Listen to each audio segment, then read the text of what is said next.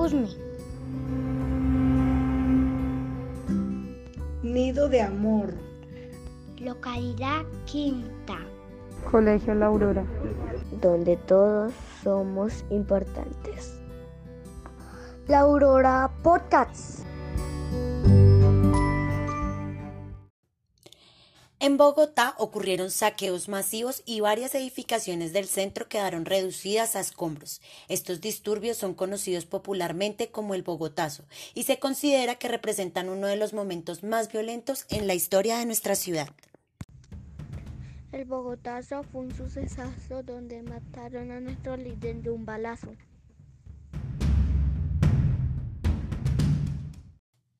El caudillo liberal Jorge Eliezer Gaitán, quien se encontraba en su despacho con Plinio Mendoza Neira, Pedro Eliseo Cruz, Alejandro Vallejo y Jorge Padilla.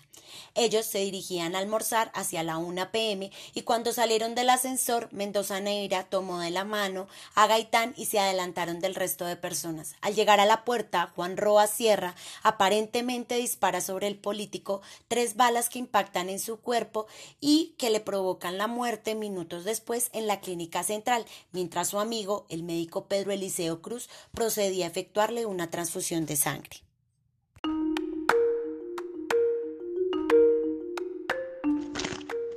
En una tarde de abril, Jorge Elicer murió de un balazo y tan grande fue el dolor que se armó el Bogotazo.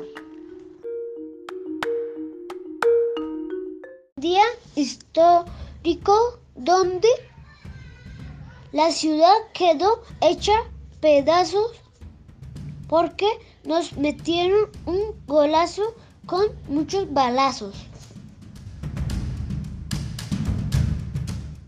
El asesino de Gaitán, Roa Sierra, fue perseguido por la gente del común que presenció el hecho un funcionario de la policía logró llevarlo a una droguería que estaba muy cerca del lugar de los hechos para poder interrogarlo. Sin embargo, la multitud enardecida entró a la droguería y empezaron a golpear a Roa hasta dejarlo sin vida.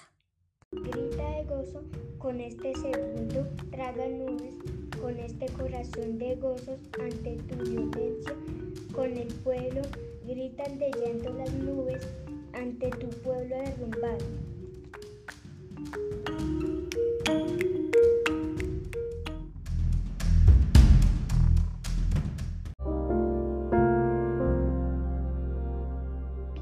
Sentencia una causa sin oír la parte opuesta, aunque sentencia lo justo, es injusta esa sentencia. Jorge Eliese Gaitán, 9 de abril 1948.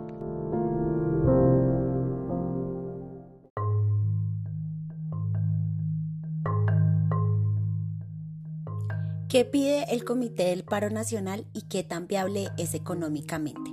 Auroristas al día con el paro nacional. El Comité de Paro Nacional ha insistido en la necesidad de discutir con el gobierno un pliego de peticiones de emergencia que presentó a mediados del año 2020, vaticinando lo que sería la situación fiscal del país en el 2021. Entre las solicitudes de este pliego se presenta la renta básica de emergencia, que propone una renta básica de un salario mínimo por seis meses para 30 millones de personas en condición de pobreza, vulnerabilidad y afectados por la crisis. Aunque algunos expertos dicen que es una muy buena intención, hay que tener en cuenta que un proyecto así se pasa de la restricción presupuestal de un país como Colombia y más en la situación actual, porque este sería de un pago mensual de 42 a 45 billones de pesos. Para hacerse una idea, básicamente este presupuesto sería cercano como a todo el presupuesto del sistema de salud en un año. La intención es muy buena realmente con la renta básica, pero se queda corta en tiempo y se pasa de la plata que está disponible para este rubro. Otra solicitud importante y que de hecho ya es un acierto del paro nacional y un logro para la lucha popular es la matrícula cero. El pliego solicitaba garantizar la matrícula cero en las instituciones de educación superior pública y así se logró para el estrato 1, 2 y 3. Sin embargo, expertos afirman que es clave evaluar a quién se le da este beneficio porque hay personas con altos ingresos que se hacen beneficiarios de la matrícula cero y esto es un mal uso de los recursos, de los recursos públicos. Otros puntos importantes a agregar es el retiro del proyecto de la Ley 010, que no es nada más que la continuación de la Ley 100 a la salud del año 93, que busca hacer unos ajustes al sistema de salud y precarizarla muchísimo más. Otro punto importante y solicitado es la derogación del decreto 1174 que reglamenta el piso de protección para los trabajadores que reciben ingresos inferiores a un salario mínimo. El gobierno defiende que este nuevo mecanismo es un ahorro para la vejez, pero las, las centrales obreras afirman que vulneran los derechos laborales. También se solicita detener las aspersiones aéreas con glifosfato en todo el país. Ahora que comprendemos las solicitudes, es importante pensar también cómo se van a financiar.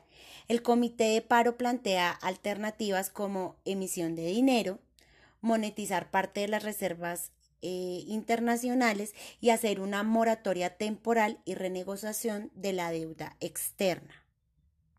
Sobre la idea de emitir más dinero no es tan fácil porque esto significa económicamente que estamos gastando reservas o estamos emitiendo una señal de inestabilidad en la economía del país porque implica un recaudo que no está siendo suficiente y que por lo tanto estaría diciendo que estamos tapando eh, un gasto aumentándolo con mucha más deuda. Sobre la moratoria, que es la extensión de la deuda externa, hay que tener en cuenta que es lo mismo que hemos hecho por más de 200 años de historia y tenemos que tener como ejemplo a otros países como Argentina que lo hicieron en el 2001 y desde ahí no han podido salir de su crisis.